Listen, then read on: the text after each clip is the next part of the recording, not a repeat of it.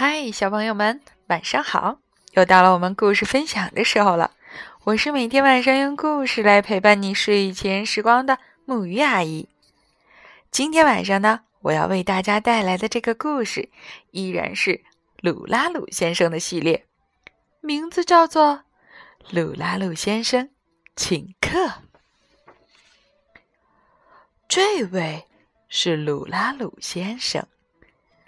这是鲁拉鲁先生的厨房。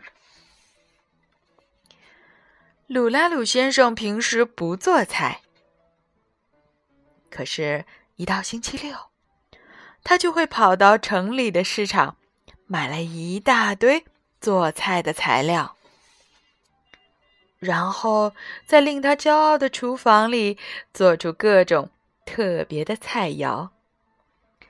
瞧。鲁 拉鲁先生多么得意！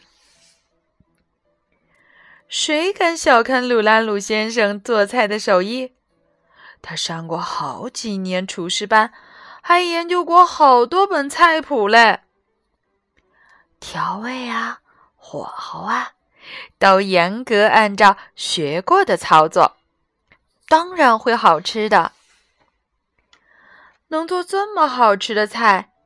总该有人赞赏吧？该邀请谁来做客呢？嗯，有了，邀请院子里的朋友们好了。就在这个星期六，到了星期六，鲁拉鲁先生买来一大桌子做菜的材料，刚要动手，朋友们就进来了。约的是晚上，可他们好像都等不及了。我来帮忙，我也来帮忙。大家都这么说着，挤进了厨房。呃，这个怎么做？汪汪！小狗问。他拎着一条鱼说：“哦，先好好洗一洗，再撒上盐和面粉。”鲁拉鲁先生说。喵，真麻烦，就这样吃不就行了吗？旁边的小猫一口咬住了那条鱼。哎呀，我的意大利番茄鱼汤，好吃，好吃！喵，小猫嘎吱嘎吱的吃着，很开心。这个味道也不错呀。小猴子也在一边吃起了虾。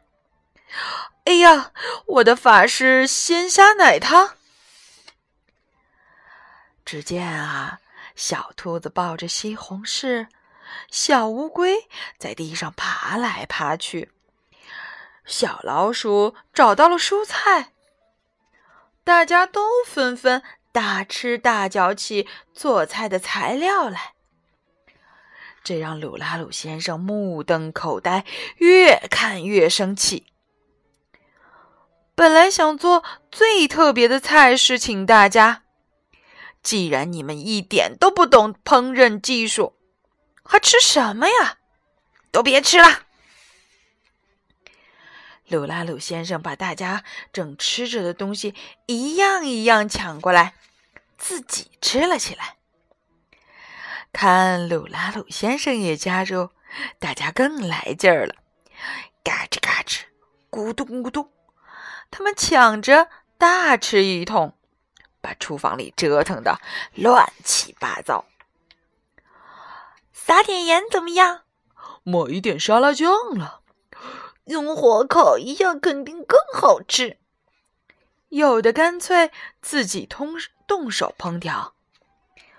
鲁拉鲁先生呢，嘴里大口大口的嚼着，一手摇晃酱罐。一手挥舞着胡椒瓶儿，他早忘了刚才生气的事儿了，似乎还感觉特别痛快。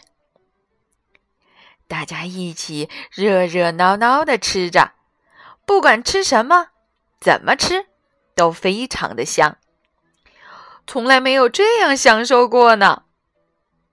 堆成山的材料，一眨眼的功夫。就被大家吃的干干净净。哇！所有的人都吃饱了，躺在了地板上，摸着自己圆滚滚的肚子，心满意足的微笑着。谢谢你的邀请，吃得到，特别开心。朋友们啊，都挺着圆鼓鼓的大肚子回家去了。太棒了！欢迎下次再来哦。鲁拉鲁先生呢，也心满意足的目送大家回去。终于收拾好了厨房。鲁拉鲁先生钻进了被窝，突然，他坐起来，像说梦话似的嘟囔道：“糟了，忘了给他们上餐后点心，那些果汁冰激凌，还有印度式的奶茶。”好吧，鲁拉鲁先生坐在餐桌旁，慢慢的享受着他的。奶茶。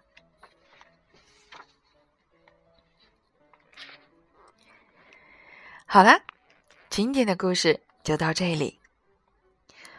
我特别喜欢这个故事里的一句话，那就是说，其实吃什么并不是最重要的，最关键的是大家可以在一起，非常开心、自由的享受美味。好啦，快睡觉了，我们就不说吃了，让我们一起来说晚安，好梦。